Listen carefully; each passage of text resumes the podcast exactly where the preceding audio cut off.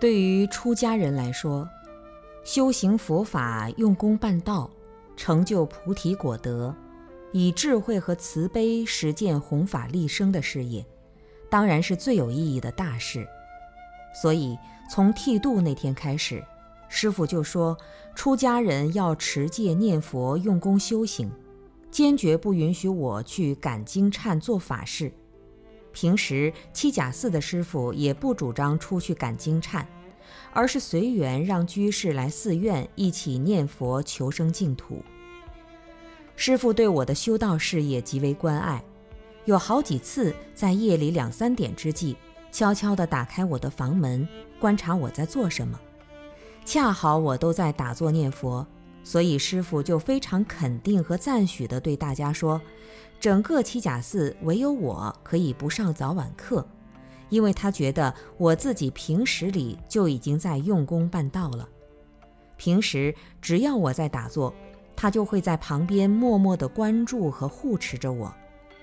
有一次我在打坐，一位小师弟悄悄地跑来打开我的包腿毛毯，想看看我是单家夫还是双家夫。被师傅在旁边看见了，立刻遭到了他的厉声呵斥与制止。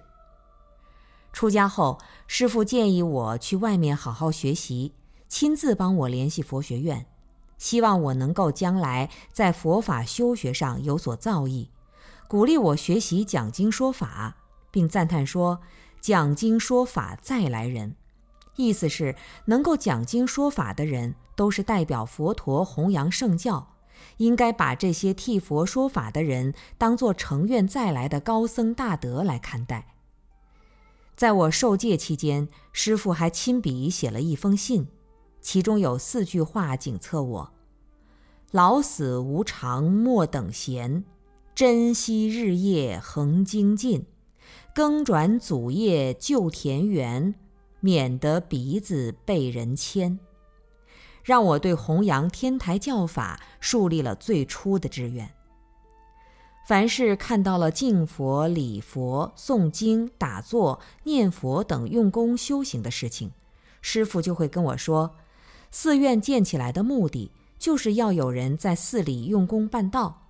如果没有人用功修行，则建寺、布施、供养、恭敬都没有真正的功德。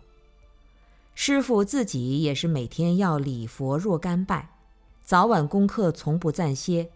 他的膝盖和额头都是因为拜佛而留下了巨大的疤块。师傅上人圆寂后，火化出三颗晶莹透彻的舍利子，便是他道业成就的最好见证。在十年佛学院修学的漫长时光中，师傅的关怀无所不在。除了关心支持我上学外，他还一直关怀着我的父母兄弟。期间，我弟弟、哥哥、妈妈都是在恩师的座下得以圆满剃度。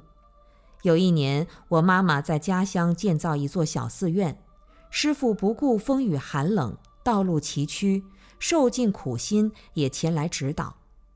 虽然有我扶着师傅边走边念佛。但那种艰难的跋涉黑夜的山路也令我非常心疼，更何况他还有夜盲症。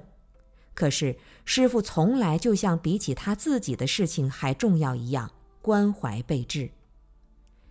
尽管师傅年事已高，非常着急的想把七甲寺交给下一代人掌管，但为了满足我想要专修发愿。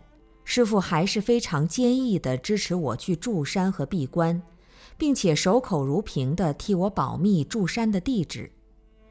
中国佛学院研究生毕业之后，我决定去普陀山佛学院方便闭关修学。向师父禀明心意之后，师父完全赞成我的选择和决定，并且开示我说：“能够闭关专修的人。”都是了不起的、有福报、有善根的人呐！你要好好珍惜机会，不要担心关外的事情。